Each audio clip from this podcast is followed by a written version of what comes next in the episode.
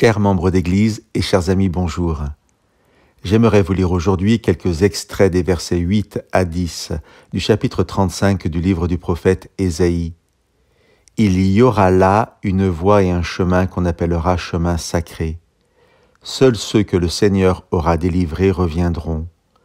Ils arriveront à Sion en criant de joie. Une joie sans fin éclairera leur visage, la gaieté et la joie viendront à leur rencontre, le chagrin et les gémissements s'enfuiront. Laissons une nouvelle fois l'aspect historique de ces promesses faites au temps d'Ésaïe pour le peuple juif et tournons-nous vers leur réalisation prophétique et l'encouragement merveilleux qu'elles représentent pour nous. Il existe un chemin sacré, une voie royale que nous prendrons et qui nous amènera auprès de notre Dieu. En quels termes le prophète caractérise-t-il cette rencontre? Par quatre fois, il emploie le vocabulaire de la joie. Ils arriveront à Sion en criant de joie, une joie sans fin éclairera leur visage, la gaieté et la joie viendront à leur rencontre. Lorsque Jésus reviendra nous chercher, lorsque ce sera le temps des retrouvailles, ce sera la rencontre de deux joies, celle des rachetés et celle du Père que l'on pourra voir face à face.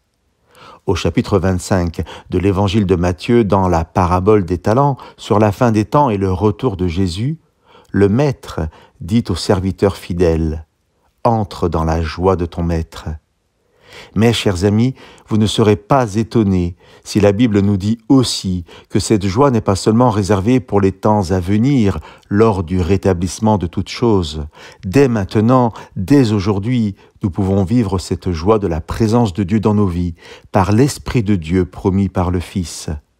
Ou, mieux exprimé, nous pouvons vivre dès aujourd'hui la présence de Dieu dans nos vies, et cette présence est joie comme ce grand fonctionnaire d'Éthiopie qui, au chapitre 8 du livre des Actes, repart tout joyeux après avoir compris grâce à Philippe qui était Jésus, je souhaite à chacun de vivre dans l'instant présent la joie de la présence de Dieu dans sa vie.